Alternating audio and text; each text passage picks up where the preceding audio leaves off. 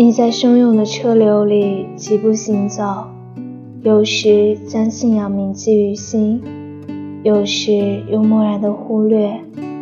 你在不得不面对的生活里，遭逢惊喜，得到片刻的安慰，又在下一个拐角碰到新的沮丧。你在伤痛中一夜长大，又在短暂快乐里。找回少年的眼神，这都是自然而然的事情。生命没有绝对，关系也是。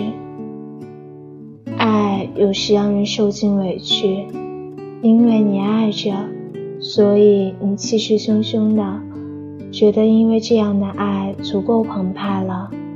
这真是一种蛮不讲理。谁能恰好满足你的期待呢？哪怕他是你真爱着的那个人，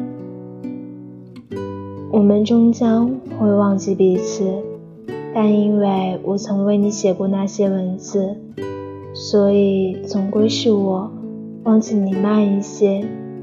但在如此长的人生当中，有人值得自己这样，是件多好的事。